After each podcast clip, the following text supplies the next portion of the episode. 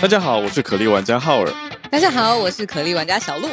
原神启动，首款多平台开放世界游戏《原神》，点击下方资讯栏了解更多。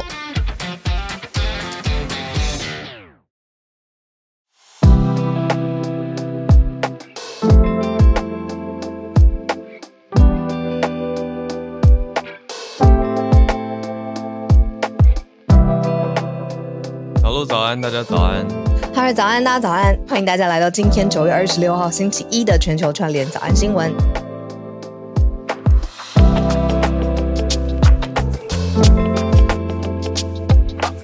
夏天真的完全过去了。我看昨天，呃，这两天就是都有点凉意，就是秋天的气氛，嗯、对，蛮舒服的。真的是偏凉。嗯，想到。来跟大家分享一个昨天收到的听友来信好了。好啊，来听听，觉得还蛮蛮温馨的。他说什么？好，呃，就是我昨天突然收到我们，嗯，我我自己的粉专这边收到他的来信。我觉得小鹿那边说不定也有一些听友不时会会来信吧。嗯，所以只是来跟大家小分享一下。他是说他先传了一个影片，我想说，嗯，影片，然后点开那个影片就是。一阵子之前，我们在耳机纠察队里面出现嘛？对，新听友该不会不知道吧？一 转眼就对啊，又半年了耶，大概四三四月的时候吧。嗯，总之我们出现在一个台大的学生口中，耳机纠察队就去台大的一个影片计划。对，对，好，那一直有在听的听友当然就就知道。总之你在。大学校园里面访问学生，就是这个学生：“请问你现在在听什么音乐？”结果、嗯、他说：“嗯、哦，我在听 Podcast，浩尔跟小鹿的国际新闻，全球串联早安新闻。”嗯，所以这个听友他叫做 Star 星星，Okay. 他就说：“我是一个平凡的爸爸。”就传完影片之后，他就传来这句话，他就说：“有一天偶然在呃影片里面的台大女生口中听到你们节目，嗯、就开始听了。”那我们节目现在成为他每天很快乐的时光。他说他现在每天要骑上摩托车要开始通勤的时候，他就会开始听我们节目。所以他就是说，就是成为每天很期待、很快乐的一个时间。而且他会跟太太讨论我们在聊的新闻，真好。真好。对啊，我就觉得很很温馨啦，所以就跟大家分享一下，当做今天的开头。真的很温馨。我们陆陆续续有收到，嗯、呃，因为这个节目陪伴他们，然后呃，他们觉得开心的地方，然后写给我们的信。但是你们不知道，这种东西都是双向的、互动的。就是你们开心的时候，也是我们开心支持的来源跟动力。有收过家庭主妇妈妈，然后育儿、运动。然后通勤上班，或是准备跟同事聊天的题材什么的，这些都有写信给我们过，我都记得每一个，我都记得。对，我们就继续累积，嗯、现在有收集到一个爸爸 了。好好，对，他就说他有两个孩子啊，他骑车从基隆骑到细科，就细子科学园区。哦，颇远颇远。呃，还 OK 啦，就是到东东从基隆到东台北的概念嘛。OK，对，是有一段路没有错。对，然后我就我我的回复是骑车要务必注意安全，小心。对啊，因为介绍我我跟浩尔认识的我们的好朋友，有一次就是因为听我们的节目听得太入神，嗯，然后他又确定那个手机收讯没有问题，好像就当时就行车上有一点小危险。对，所以我们我们也要呼吁大家在行进的路程当中听我们或举手什么的，还是安全第一优先。对，我最后讲一个，嗯、就是他还有写一句让我觉得很感动。他说：“我们也会更努力配配合小孩，陪小孩学习英文。就是虽然我们早安新闻不是一个英文节目，嗯、但是因为还有讲到国际上的事情嘛，嗯、我就觉得好像有有鼓励到、激励到蛮多朋友一起，嗯嗯嗯，更积极的学习。所以，然后现在等于是帮助，也不是帮助，就是一个陪伴，陪伴一个爸妈跟孩子一起学英文的那种精神。”让老师觉得很开心，学习新知、新英文，就是可以看到新世界。嗯、其实就是这样，对啊。好，今天也差不多八点零七分了。这四题今天都有一些些资讯多多，你觉得吗？嗯，嗯好，那我们就来进今天的新闻盘点。今天的新闻盘点，好，我们从意大利开始讲起。意大利新的总理人选偏上极右派。极右派，那他有哪些的政见呢？因为看来现在新的出口民调应该就会是他选上，他叫做梅洛尼。梅洛尼他的政策里面有反同婚、反堕胎、反移民。好，我们待会来讲。那第二题是英国外交部长，英国外交部长即将来亚洲出访，要来日本、韩国跟新加坡。再来是俄国，普丁已经通过我们上个礼拜讲的，算是一个后续的延续。新的法案，这个新的法是对逃兵处极重的，要判十年的重刑。再来第四题是宇宙发现。呃，靠近地球的一个小行星尘埃里面呢，发现了水，可以解释，可能可以解释说，哎，地球上的水是哪里来的？有机会说，哎，会不会是小行星冲到地球来的呢？好，我们就这些题目来跟大家分享，就先从意大利新的总理人选开始讲起哦。看起来已经一阵子有有国际媒体报道，可是现在越来越鲜明，因为出口民调。看起来是蛮有胜算的。嗯，我觉得在呃报道或者是在分享欧洲有关的社会。政治议题的时候，那个它的架构是跟美国非常非常不一样的。嗯、就是美国，我们有知道几个争议点，例如说枪支，或者是堕胎，或者是种族，这个我们已经非常非常习惯，然后会在呃政治的时候、选战的时候变成一个需要表态的状态。那在欧洲，则是有一些些微的不同，例如说我们要今天介绍的这一位，他叫做梅洛尼，他四十五岁。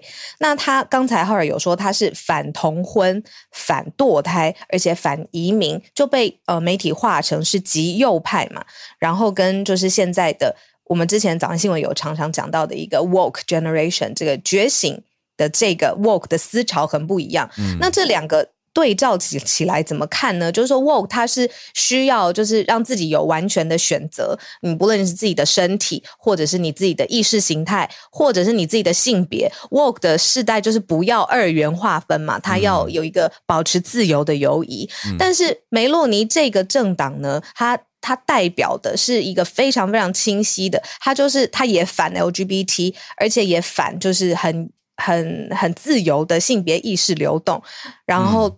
嗯他希望的就是在那种欧洲传统下的的权利要继续的捍卫下去。嗯，那他非常非常的年轻嘛，四十五岁的也是党魁。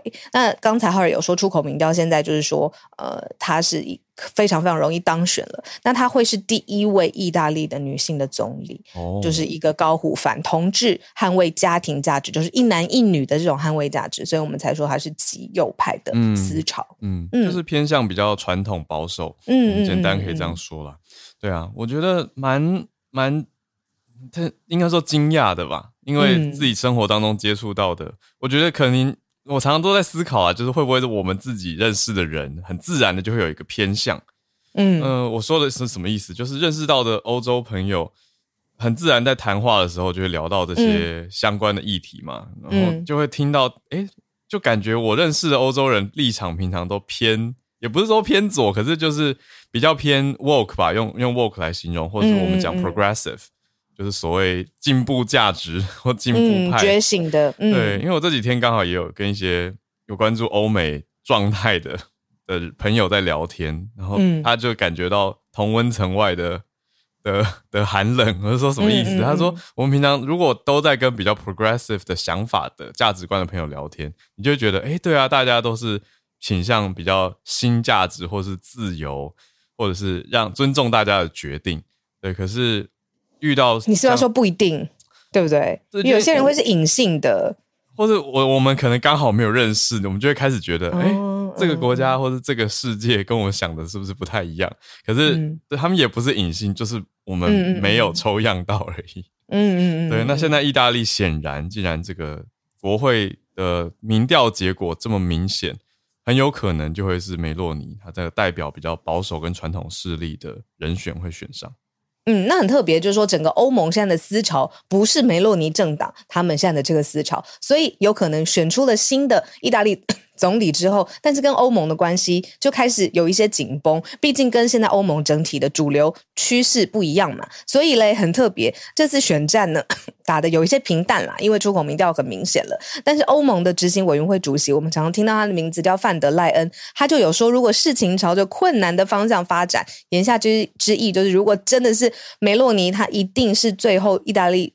总理的出出任的人选的话，他说欧洲也有招数跟意大利来打交道，所以就媒体有说，就是其实欧盟也在全力的关注现在意大利这个新总理的产生。那在选战的时候又增添了一些烟硝味，毕竟你知道意大利要继续在这个欧盟的这个体制之下继续的有跟国际组织的来往嘛，所以欧盟的回应也是很耐人寻味。嗯嗯。对，所以我觉得也会让我想到之前我们也有提过的，就是瑞典也是有政治倾向上开始有极右的力量出现，嗯算是可以放在一起看吧。就是时不时，其实我们就会注意到媒体有报道说，哎，欧洲有一些地方的极右势力开始崛起。嗯、就是，嗯，虽然这样这样讲，嗯，我觉得拉到刚刚你说的美国框架一起看的话。就也不是只有欧洲会有保守势力的重新崛起或者是兴起。嗯，对对对，对啊，就是一旦一，我觉得两边势力会有一点点嚣张，或者是去拉扯，啊、互相。嗯、对，应该说传统的价值观一直还是在，那也不是说全面的导向哪一边就是绝对的好。我觉得重点是这个社会是大家一起嘛，所以。还是要有很多的对话跟互动，嗯，但但如如果我们再把格局拉远一点去思考，说选举如果是对选民的一种操弄，嗯、或者是议题的操作的话，我觉得就，嗯，应该说会蛮蛮值得大家去思考这件事情，嗯嗯嗯，对，因为我觉得一般大众很多时候他也不一定有很强烈的想法，可是经过选战的熏陶，或者是候选人的带动，就会变成很强烈的一种意识。嗯嗯嗯，对啊，然后就会变成所谓的两派的感觉，呀，一个小小的感想啦。对，因为现在意大利当然是还没有选出来，可是很明显的民调已经导向这边了。那我们对啊，到时候真正确定他出任了，嗯、我们要好好介绍梅洛尼。四十五岁真的当上了意大利总理了吗？那他领导下的意大利，我们继续慢新闻的来观察。嗯，在几天就知道。嗯，因为国会大选。刚选完，应该说二十五号，现在是欧洲刚真的是刚选完，嗯，所以我们就再来很快看消息。对啊，好，同样也是政治方面的消息，跟外交有关哦，就是美国主导的印太战略，呃，Indo-Pacific Strategy。那这件事情对于英国来说，它。他可以倾向这个印太战略，代表的是跟美方拉拢；他也可以有其他自己布局的重点，然后代表的是他自己的外交的 agenda。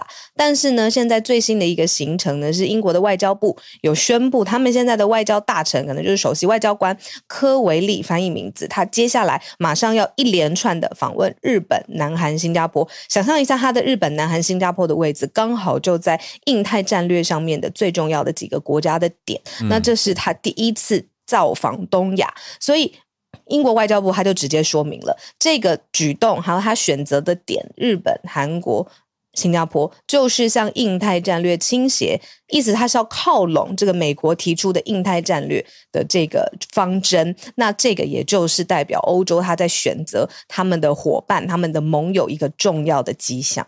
嗯，对，他的本名应该说英文名字是 James Cleverly。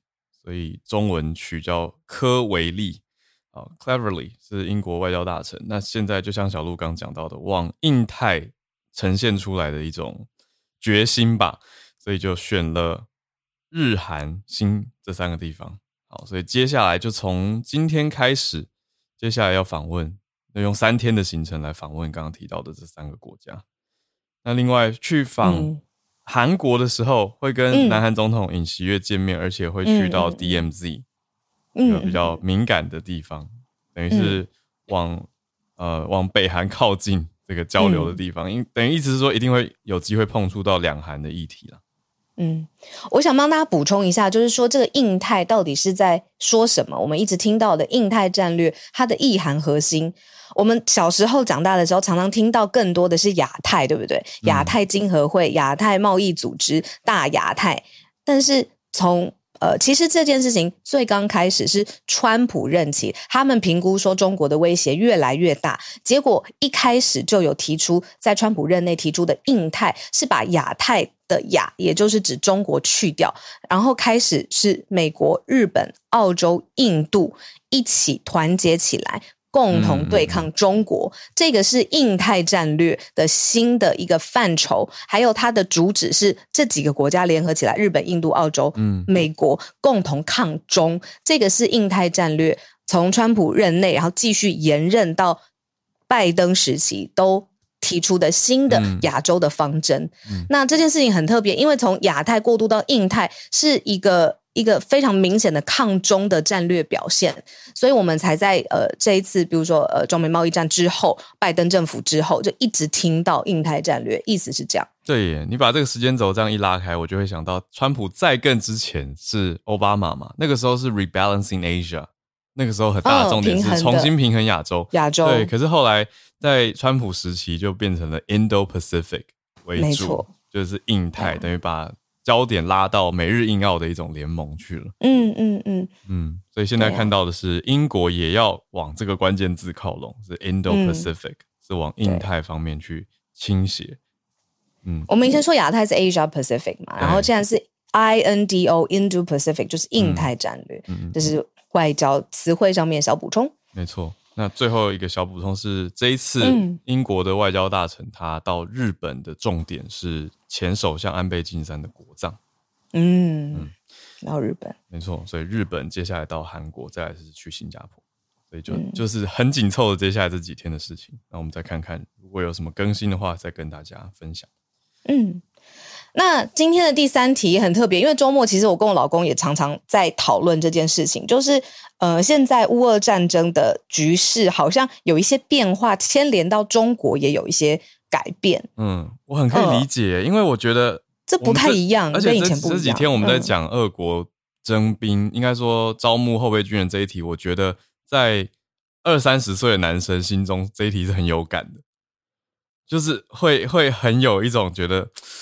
你知道，很可以去思考跟感同身受，因为都是适龄男子吧，可以这样说。可是征兵跟逃兵这是两个完全反过来的，哎，不对，因为是有人逃了，所以人不够，所以要再征兵，对吧？或者是有重大伤亡，所以赶快赶快，立法禁止大家出去啊！哦，懂了，是同一件事情，对，是同一件事情，对，那个判很重。那我这边也可以小分享一个听友保保保存他们的。隐私我就不讲，他们去了哪里？只是听友是本来在俄国，那他已经私下跟我，因为回应我们上个礼拜的分享，他们家当然有男丁嘛，而且有异龄男子，所以听友跟他的俄国先生，他们在分别在之前几个月的时间，其实就已经安排好就离开俄国了，就移到其他国家去居住，而且他们家分两批离开，就是先生先走，然后太太再带着小孩，隔了两三个月以后再走。那他们看到、听到这个消息的时候，感触就很重，因为现在九月要走，有点来不及的感觉。对啊，对啊，嗯、我们就要讲到今天这个新的法案，这是普丁他签署的一个新的法案，对说你如果是逃兵，或者是你面对战事的时候自愿投降，这是战争时候的行为，你如果逃兵或是投降，他就要克你十年到十五年的重刑，诶是他签署的一个新的法令，所以就是逼你一定要硬着头皮上战场之外，还要打赢，就是不可以逃走，而且也不可以自愿投降。嗯、那他们说这是引用俄国刑法一个特别动员戒严时期的概念来作为这一次他签署的命令。那这是由呃俄国的国家院下院呐、啊，他们应该是有上院跟下院，就像是有两院的制制度，会吗？会是有两院吗？我们再来查一下。对。俄国的国家院，它的公布的法令内容，去去研究。对啊，俄国它会有上下院吗？是几院制？呃，听友可以帮我们补充一下。不管几院，怎么好像有一种，其实还是普丁的独裁布局很多年了啦。就是他这么多年来给大家的这些，你知道，要为了要掌握一个大地大权，对啊，上下院最后是不是还是服务一个人？嗯，对啊。嗯、呃，那这个是他的这个，我说棒子好了，就是严惩。嗯、他还有寄出一些，嗯，胡萝卜，这算胡萝卜吗？是德国之声还有报道，就是说，如果是非俄罗斯人呐、啊，你加入俄国的军队，你愿意替俄国军队贡献一份心力的话，那你会更容易获得俄国公民的身份。就是他两方面都下手啦。Oh. 就是你如果投降，你不想战，我我罚你，我关你。可是你如果愿意，没错没错，你愿意加入我们英国的军队，哎，我给你一个公民证哦。嗯，对，大概是这样。嗯，对啊。俄国是三权分立，行政、司法、立法三权。嗯，那应该就是。立法的时候有上下两院，立法的确是下议院跟上议院上下两院。对，嗯，那就是很多，因为这个周末就是我老公有给我看一些，就是呃 video 或者是文章，就说其实有很多逃兵吧，就他们真的不想再战了。嗯，那当然，俄罗斯他们有捕捉到这样子的状况，所以现在是祭出重罚。对，嗯，重罚是重罚，而且。消息已经传出来，是莫斯科跟圣彼得堡都分别抓了几百位抗议人士。那抗议人士他们就是觉得反对这样的政策嘛，反对征兵招募啊等等。对啊，可是还是有听友提醒说，到俄国整体来说，这种几十年来的政治架构跟势力的巩固，嗯嗯嗯，所以一般大众还是因为我们我们会很容易去看到这些反对或者抗议，会觉得哎，有一些人跳出来了，不一样了。可是很难撼动整体的架构，嗯，对啊，所以即使无奈，我想很多人他也许没有平常没有布局或出不去的，他还是要上战场啊，就是照着国家法令走啊，嗯，真的是一个无奈的题目。那前几天也谢谢我们的听友有在我们社团贴从 Twitter 来的一个来源，是嗯，也延续朱小汉讲到，就是俄国现在发给这些新进来的军人的武器很旧。那到底多旧呢？我简单描述我看到的，就是在 Twitter 上面就有一个士兵，他是无奈到他拍了一个影片，就在拍那把枪到底有多破烂，生锈的枪，呃，就他被分配到一把生锈的枪，他就有点这个士气还有那个恐惧感，一下子就会笼罩拿到生锈的枪的人吧？就真的是烂枪啊！对啊，你要怎么让他上战？会觉得？不知道他能不能激发，而且对你你讲的完全正确，就是一个士气的问题。对啊，对。可是我看了的第一直觉，反而会想到说，那上传的这个人他安全吗？因为会想到一个很大的国家机器，对，会不会他这样也违反了某个法令，什么影响国家军事的士气等等，军心等等。那那你一开始就要给人家不会有这种讲话的余地啊。真的啊，我想太美好了，战士一定不是这么单纯。他可能可以拿到刚刚讲的那个证吧，可是同时也被抓，这两件事好像也没有冲突。哦，就是懂了。对啊，真是无奈吧？对，继续看，因为这战事真的拉了很长的。嗯、然后除了就是乌俄现在俄国士兵的士气啊，然后人数之外，也可以看看中国的表态是不是有一些。趋于缓和，那我这个是觉得很有趣的。然后我们也可以慢新闻继续来看看，比如说那个时候打得最火热的时候，中俄沆瀣一气啊，是不是这个字？嗯，就是好像同一个鼻孔出气一样，互相支持。现在局势是不是这个样子？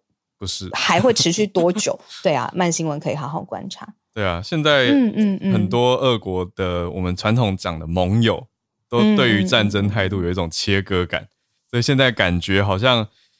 普丁有一种腹背受敌的感觉了，对，就是他自己嘛，嗯、就他自己，对啊，所以我们就继续看。啊，当然我自己个人是会希望，你知道，赶快收一收了，嗯、就会觉得不要再歹戏拖棚，然后拖的还继续打仗，都影响到很多很多人、很多国家。嗯嗯嗯嗯嗯。好，我们今天的最后一题算是一个宇宙新发现。然后这一题我就很想去看《普罗米修斯》。你说的是电影还是电影？电影还有普罗米修斯还有什么？我我想说是那个神神话故事吗？对啊。哦，不是，我想看电影《普罗米修斯》。为什么呢？好，是因为我一直对外太空探测非常非常着迷吧。就是整个宇宙到底里面有什么，然后怎么解释人类的起源这件事情很着迷，这样子。嗯、然后就是一般那种科幻片呐、啊。就是其实都看了很多次了，这样。那很多科幻片的题材都是去外太空或其他星球来探测有没有非常最基本可以孕育生命的元素，就是水。嗯嗯，然后这个是不是韩国你妈妈最喜欢的那位是谁？孔刘吗？对，孔刘，孔刘之前演《宁静海》在 Netflix 上面也是让这样的题材，但是它是一个科幻惊悚片。嗯，对，好，但是我们现在不要讲这些剧情上来讲真正的科学发现。孔太太 科学发现，日本的日本太太空探测仪，他们呢发现了在距离地球三亿公里外的尘埃，发现了一滴水。一滴水听起来很小，嗯、对不对？可是我觉得是因为要跟大家讲一下它的重要性，因为你在星星星的尘埃当中发现水，就大家会开始推论嘛。那理论上就代表说，你能够找到这一滴水，它存在。外太空当中，就很有可能过去这一颗小行星它是有水的，所以才会留在它的尘埃当中。因为水要保存在外太空当中，并不是一件简单的事情。所以这一滴水虽然听起来好像很小很小，是一滴，可是日本的科学家他已经把这个研究结果发发表在美国的科学杂志《Science》，而且他就说这一滴水的意义重大。嗯，因为我不知道到底是老高灌输我的概念呢，还是从小以前到大都会觉得说，地球之所以可以孕育生命，是非常非常多难能可贵的。呃，机缘结合在一起的，比如说太阳会呃没有办法直射，因为有非常厚的大气层保护，然后气温，然后还有水这件事情孕才有办法孕育生命，才有办法有文明，才有办法造成我们现在的进步的生活这样子。嗯，那如果其他的外太空探测一直在关注的就是这样适合生命孕育的元素，到底在其他哪些星球还存在？嗯，那搞不好我们就不是孤单的。我不知道这是不是好事情，我也不知道。可是这就是一直让我很着迷的一个概念。嗯，你讲的很好，嗯、就是我们到底是不是孤单，不一定是好事或坏事。不过我很喜欢你刚切的那个角度，就是我们的存在，我们在地球上，人类可以继续活着，其实是一个很神奇的事情。就回到源头来思考的话，嗯，对。那现在发现的这一滴水是来自一颗叫做 ryugu 龙宫的。小行星 Ryugu 是日文的发音啦。那这是什么样的一滴水呢？它是有盐分还有有机物质的碳酸水。嗯，所以我刚会先想到的是，我们在讲普罗米修斯，他不是说人类的那个神话故事的传说，人类的起源是他去偷火嘛，给人类，所以人类才以之用火。对 对，可是现在我们讲的这个是偏向宁静海的一个题目，是水。非常非常的重要。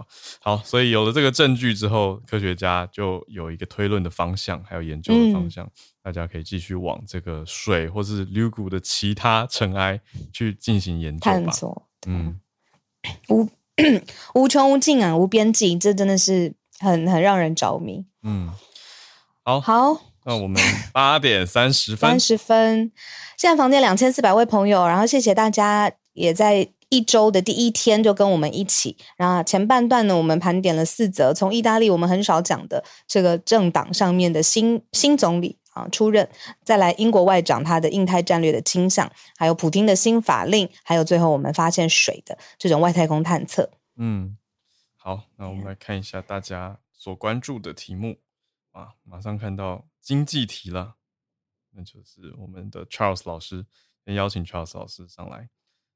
老师早安，Hello，浩尔早，小卢早。这个啊，我们刚刚在讲到说，政治不只是政治有光谱，经济政策其实也是一个光谱，就是不同政府都有他们的相信的经济政策。通常，啊，就是比较传统的经济学观念，就是说自由放任，就是有一句法文叫 laissez-faire。是属于比较右派，就是呃回体，就是说 让他去的意思，就是比呃自由放任的这种，对 let it go 的一个意思。那他是这这通常是比较右，那通常比较左派的，就是比较强调社会政策。就是强调对富人课税，强调财产重分配的这个重要，这个是比较偏左派。那政治跟经济的光谱通常是重叠的，通常是政治的呃右派，也通常也是经济的右派。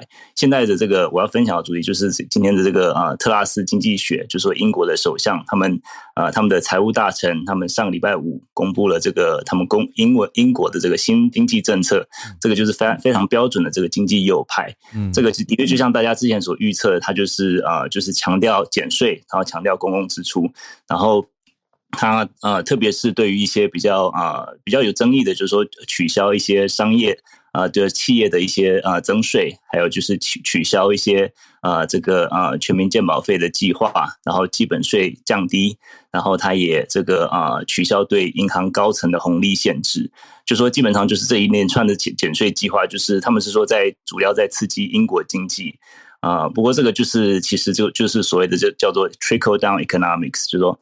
嗯，就是呃下渗经济学的这个政策，就是说从先把有钱人的这个经济先搞好，让他们能够有有能力，然后他们就能够啊来 hire 更多的这个呃更多的员工，然后经济可以复苏。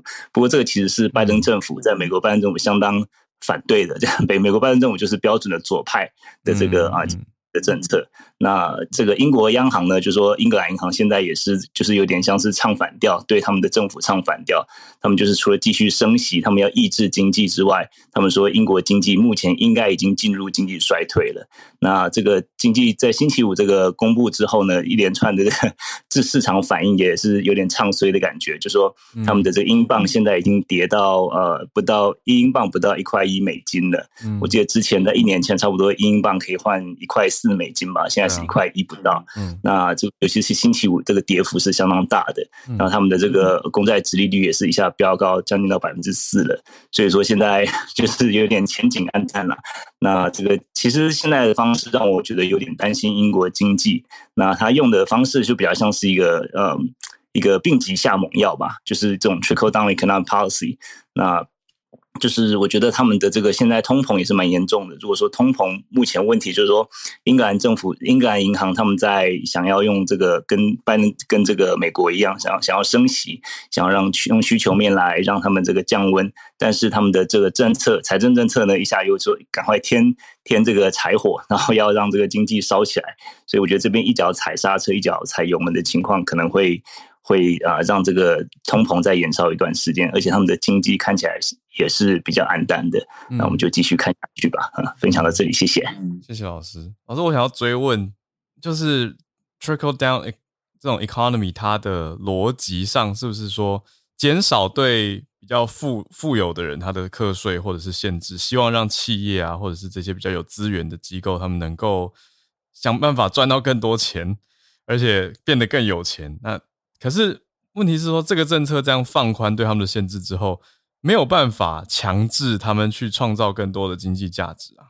所以，如果你放宽了限制，等于他们实际上有用用一个词讲中饱私囊好了，但是却没有创造更多的价值的话，那整体经济这个是不是就没有办法提升？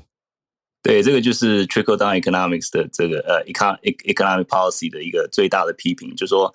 呃，其实就说，呃，这个其实都是在账面上可以看到的。就说很多这种经济历史的研究，如果说你发现说很多这种减税的，特别对富人或者说对银行这种资本呃资本家减税的时候，它这个 retain profit 就是它的保留的这个利润其实是更。更大的、更更丰富的，然后他们他们追求的就是说，他们的这个 stakeholder，他们的这些股这个啊投资人，他们的这个最大的回收，所以说他们不见得会拿来就是来这个回馈社会，就回馈社会，或者说这个 hire 更多的人。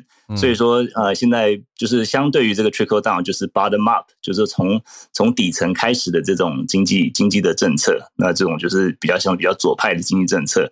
那目前就认为说，在经济这个嗯贫富。差异差异很大的时候，可能或许是一个 bottom up 的方式，可能会比较对于大一般大众的帮助比较大。对，嗯，所以我们就在看特拉斯会不会经济政策转弯呢？因为现在目前看下来，英国跟美国几乎是相反。就大方向来讲，就是非常谢谢老师刚刚开题的时候跟大家讲到经济政策光谱，我觉得很很有帮助，大家再去思考跟理解不一样的经济政策导向。好，我们再继续。连线，再次谢谢 Charles 老师。那我们继续连线到应该蛮开心的香港，因为香港这几天的新政策就是，哎，从今天呢，九月二十六开始实行零加三，比台湾动作还要快。我们来连线到香港的听友 Bernard，Bernard 早安。好，早安，小早安。然后今天就对，从今天九月二十六号早上六点钟开始，就是最新的政策已经。开始实施的，就是香港就是实施了零加三。其实这这个呢，就是其实突然间收到的消息，因为其实我们就看在那个时候，其实我们首先是听到，就是台湾跟日本是首先就讲呃，就是十月一些十十月的时候就更加放宽的政策，然后突然间。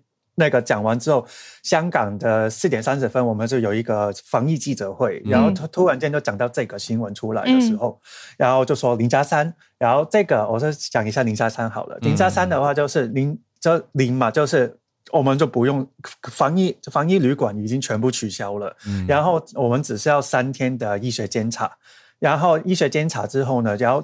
医学监察那三天的话，其实如果是大家要要上班要出外的话，还是可以的。嗯、但只是那个交通工具也是可以搭，嗯、但只是说它，呃，因为我们在香港的话，我们所有进出就是那个餐厅去吃饭的话，我们有一个 QR code，有一个 APP 叫安心出行。嗯，然后在那个时候的话，嗯、我们的安心出行的话，我们的。它有一个 QR code，我们是黄码，所以黄码的话，它会限制说我们不能进去吃饭，只是比较那个我们的限在这三天的限制，只是主要就是这个我们不能进去餐厅吃饭，哦、其他的其实还是可以的。你要去上班，你要去外出，嗯，去所有的那种叫呃大就比较人多的地方还是可以去的。嗯，然后去到第三天之后，然后然后我们就呃第三天就开始，然后就做一个 PCR。然后 PCR 之后呢，就呃，如果是阴性的话，其实你的呃 QR code 就会变从黄码变成是蓝码，其实蓝码就会变成是一般的 QR code，你就可以进去里面去，你就可以进去之后三天之后，你就可以去到餐厅里面去吃饭。这个是第一个，就是零加三。然后另外一个就是呃。从外地飞大飞机回来香港，进入香港的时候，之前是要需要 PCR 阴性的证明，然后现在是不需要 PCR 的证明了。现在是需，其实我们从搭呃可以搭飞机之前做快筛，二十四小时之内的快筛的结果已经是当做是代代替了这个 PCR 的结果。其实这个是真的是在搭旅行的时候方便很多，因为比方这里。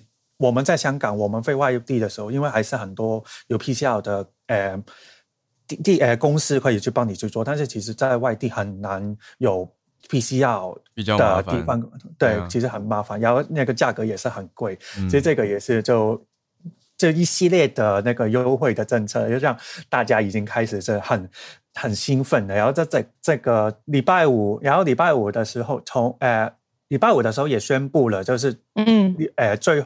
防疫记者会呢，就是从今天开始就取消了。就今天开始是没有防疫记者会，嗯、就是我们以前就是我们我以前那个时候就是每天下午就会听台湾的防疫记者会，然后之后四点半就听那个香港的防疫记者会接在一起。对，然后之后就没有了。然后所以这个这个只是一系列的，大家就开始那个大家报复性旅游的心态就开始出来了。礼拜六，呃。说香港的，因为呃早礼拜六早上还在开的，呃那个护照办事处，就是香港就出入境的办事处，嗯、然后整个已经大排长龙，然后旅游社也是大排长龙，然后那个大家都在开始在狂看机票，嗯、然后那个就比方说那个国泰，其实因为因为那个大家在看机票，看到已经是那个就是。流量太多了，它有限制，说你要排，嗯、就是你要进去排进去，就是你要进去国泰的网站，还是要去排队。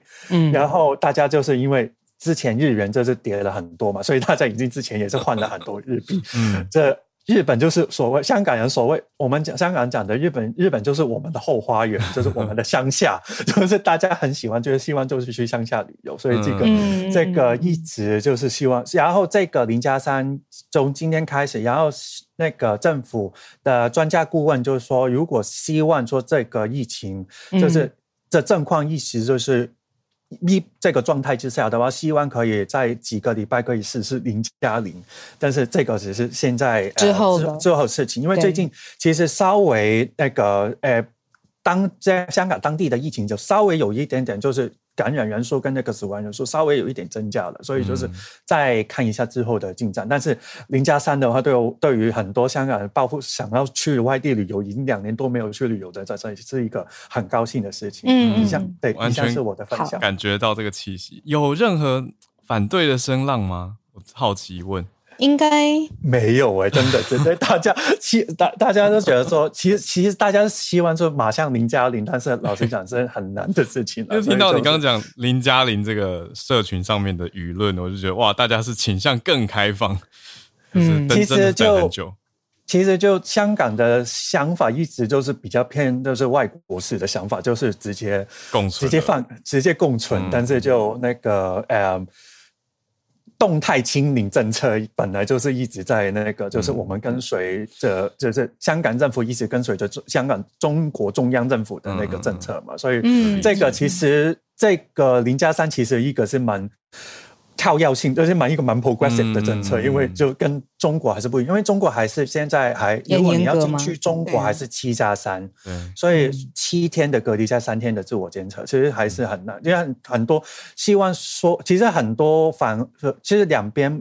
其实香港有两群人，一群就是很希望去外国的，因为有一、嗯、就有一群人，就是因为他们的家里可能是有呃路有一些路配啊，或者他们有家里家乡就是在大陆，或者说他们去大陆工作的人，嗯、其实他们希望说这个中国那边还是可以把七加三可以再放宽的话，会更好。嗯嗯嗯嗯嗯，好，谢谢 Bernard，谢谢 Bernard，对啊，哦，这改变很多了，对啊。我小小回应一下，第一个是有有我有一个朋友在讲说，十月可预期日本会充满了香港人跟台湾人，这是第一个小回应。第二个小回应就是刚讲到中国的一些政策还是很严格，我很有感，因为昨天遇到一个朋友，他来参加他他的亲戚的婚礼，他从上海真的是千里迢迢诶，绕到厦门。感觉很奔波哎，才又回到台湾，而且他明明是要去高雄，嗯、可是他必须要先回台北，嗯，就是航班的限制的关系，就是找不到航班的关系，所以他等于为了从上海回高雄，真的是千里迢迢。嗯嗯嗯，就很有感啊，而且还想到他事业因为在上海，所以他之后还要回去，那就是必须要接受这么严格的检核跟限制了。嗯，对他出他从厦门出来之前还做了两次核酸，他说。嗯，我就觉得哇，真不容易。好，那我们继续继续连线 Veronica。Veronica，早安，嗨，哈尔小鹿，早安，早安。今天要带来是体育方面的消息吗？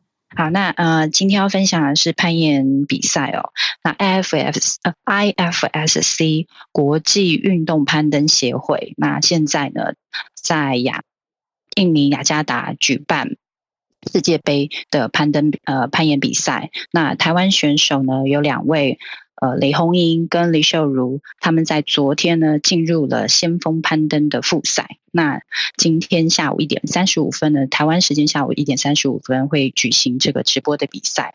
那呃这个其实对呃台湾的选手是一个非常大的一个鼓励，是因为呃 IFS IFSC 的比赛的积分呢会去影响到呃二零二四的。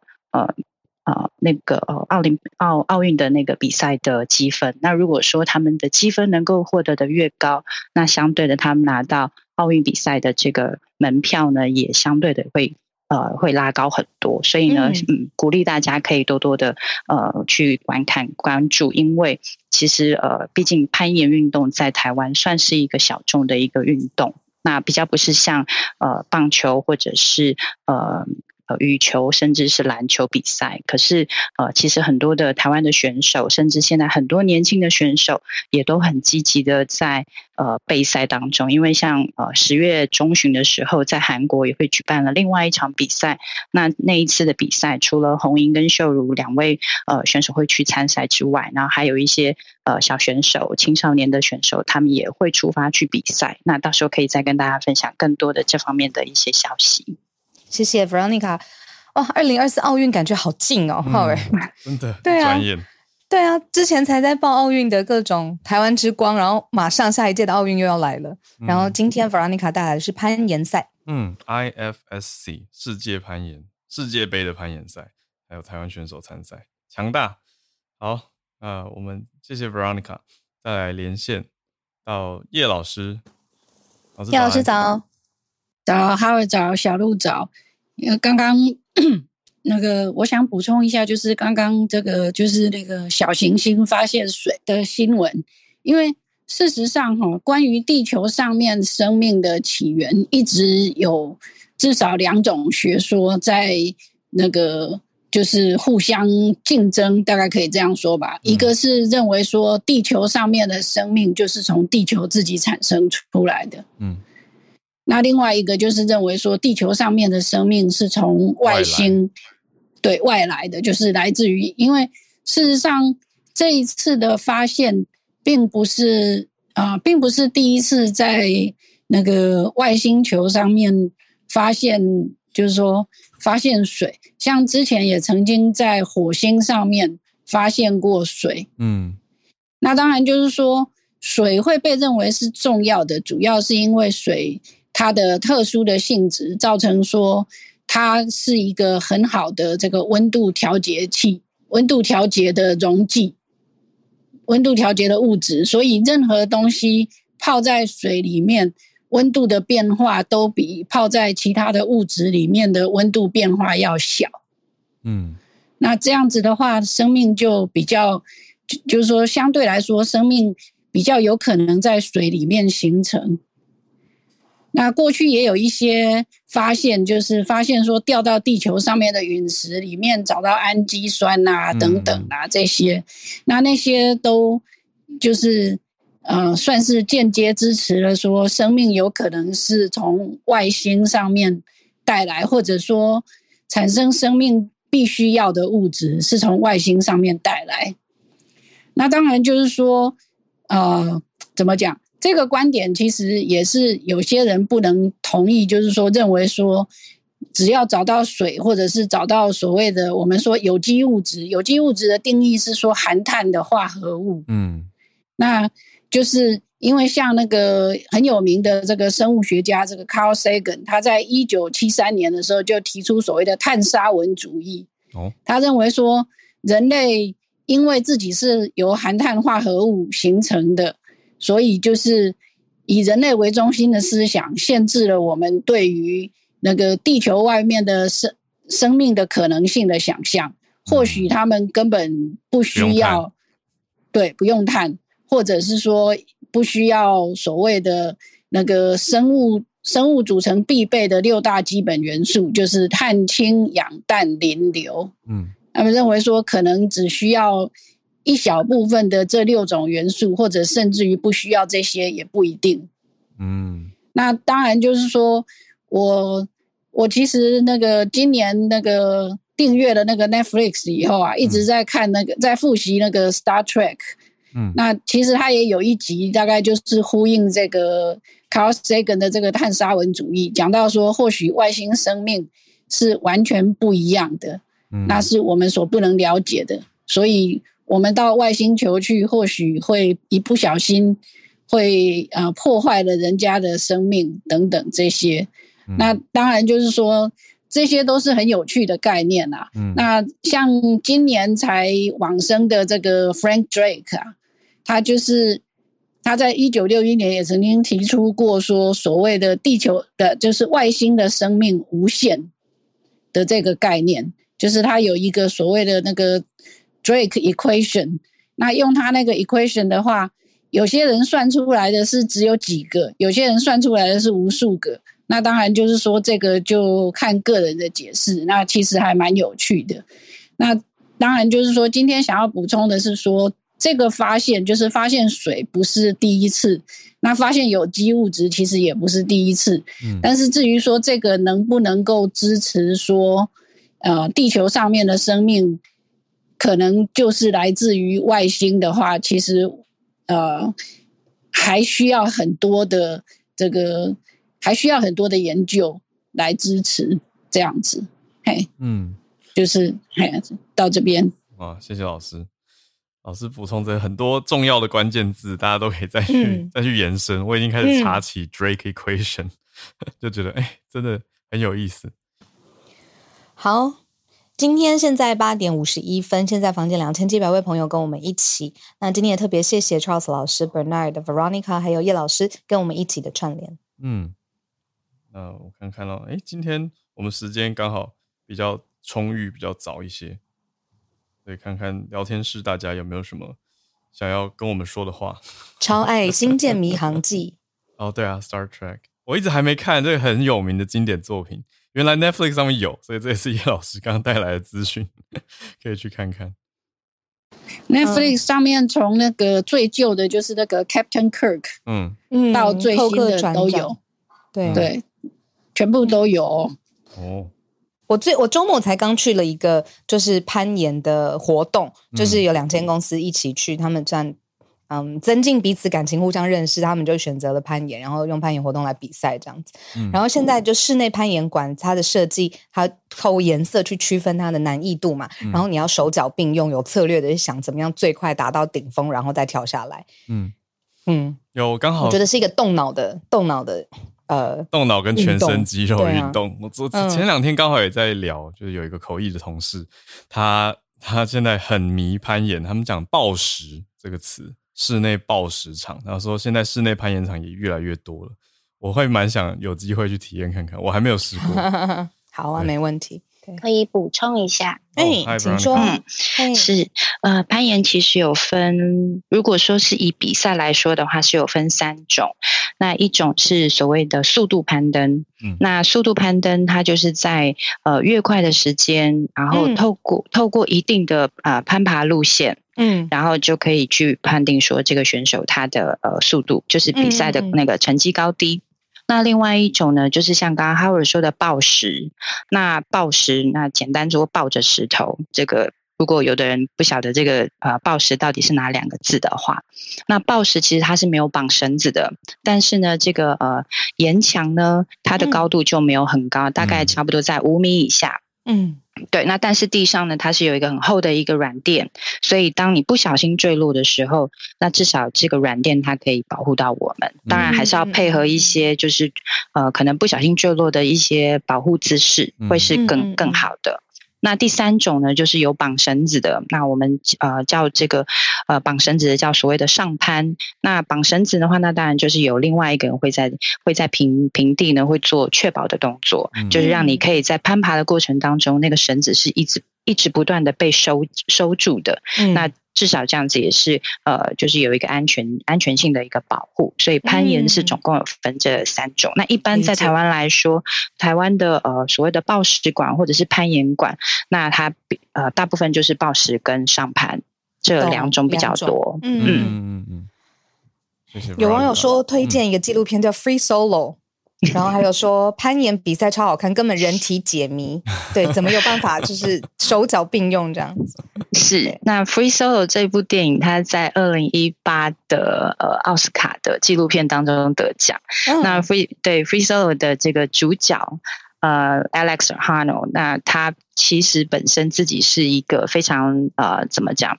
非常厉害的一个攀登攀登高手。嗯，那为什么叫 free solo？是他在优呃优胜美地爬一个呃酋长岩，那他全程九百多米，不对，不是九百多米，嗯、呃，我有点忘记他那个高度。呃，基本上是从头到尾他没有任何的绳索。嗯、呃，我要先说，这不是让大家去呃学习效仿，对，嗯嗯因为毕竟他是花了。呃，将近快两年的时间，中间他有呃也有受伤，然后两年的时间不断的去做很多的训练跟路线的模模拟，嗯，所以基本上他是在呃他自己自身。认定的非常有把握的情况之下，嗯，然后去完成他这一项他的这一项呃 project，嗯，对，所以呃等于说，其实这是他自己本身对于攀攀岩这件事情上，这个运动上面自己所设的目标，嗯，对，但那当然，因为透过这个纪录片，其实也是呃让大家可以了解说，其实攀岩它并不是我们所想的想象的那么的难，只是它可能对在一般我们可能运动上面来讲。可能会有一些有一些呃迷思，可能会认为说，我可能需要很很有力的二头肌，可是其实不是，其实攀岩是一个全身协调性的运动，嗯嗯嗯、所以其实也越来越多的家长会带小朋友去对小朋友学习这样子放电，是对，是是非常多，所以其实非常鼓励大家都可以去尝试看看，嗯、体验看看。嗯，我查到 Free Solo 了，Free Solo 中文名称赤手登峰，它。没有绳子，自己一个人攀爬了九百一十四公尺。哇塞，翻得真好，赤手登峰。嗯嗯嗯，太好奇了。好，谢谢 Veronica 带来这个攀岩世界。谢谢。好特别，今天很少我们讲到的一个呃特别的种类吧，也不能说算算运动吗？是啊，挑战对，这个是呃，从室内可以延伸到户外的运动，对运动。可是室内攀岩跟户外又又落差很大了。嗯嗯嗯，对。那以台湾来说，不好意思，以台湾来说的话呢，呃，如果是以户呃户外攀登的话，攀岩，那北部最有名的呃攀岩攀岩场地就是龙洞。那这个呃龙洞其实是有很多国外的攀岩呃高手都会来攀岩的地方。嗯嗯嗯、那南部的话就是有呃台南的关子岭，对。嗯、那所以其实关子岭的话，就是呃冬天是比较适合去攀。攀登的，那龙洞的话，基本上就是一年四季都可以在那边可以看到很多的呃攀岩高手在那边出没。嗯嗯嗯，理解。谢谢 Veronica 帮我们补充。好，不好意思，呃，我可以补充一下吗？嗯，老师请说。哎，因为刚刚讲的时候，我想到就是因为刚刚在提到说两那两个理论哈，那其中就是说另外一边就是认为说是发生于地球的话。是目前大概是比较受欢迎的理论。事实上，大概在中学的生物课本、中学以及大学的生物课本上面讲的也都是那一部分。那那个起源就是一个所谓的叫做 Miller-Urey experiment，就是他们用那个那个在那个烧瓶里面，那个就是闪电啊，然后加上所谓的原始大气的组成，然后。煮了一阵子以后，然后就出现了氨基酸啊等等啊这些。那这个理论是目前比较受欢迎的这样子。嗯，谢谢叶老师补充。嗯嗯，真的是很迷人吧？就是大家会去思考说，我们到底生命是哪里来的？用科学的角度去探究。好，非常谢谢大家。我们来到今天节目的尾声。没错，八点五十九分啦！大家如果要出门的话，要上班，记得现在注意八点五十九分，我们帮大家报个时。然后，呃，在今就是今天，呃，出门啊，下雨啊，这个天气啊，真的要多多注意，因为变化也很大。然后换季的时候，有人会过敏啊，会嗯、呃、鼻子不舒服啊，或者是有一些皮肤上面的症状的话，也要多多注意保养。嗯，对。好，今天就祝大家周一愉快顺利。嗯，明天早上八点继续跟大家同一时间串联，跟大家再见，那拜拜，明天见，拜拜。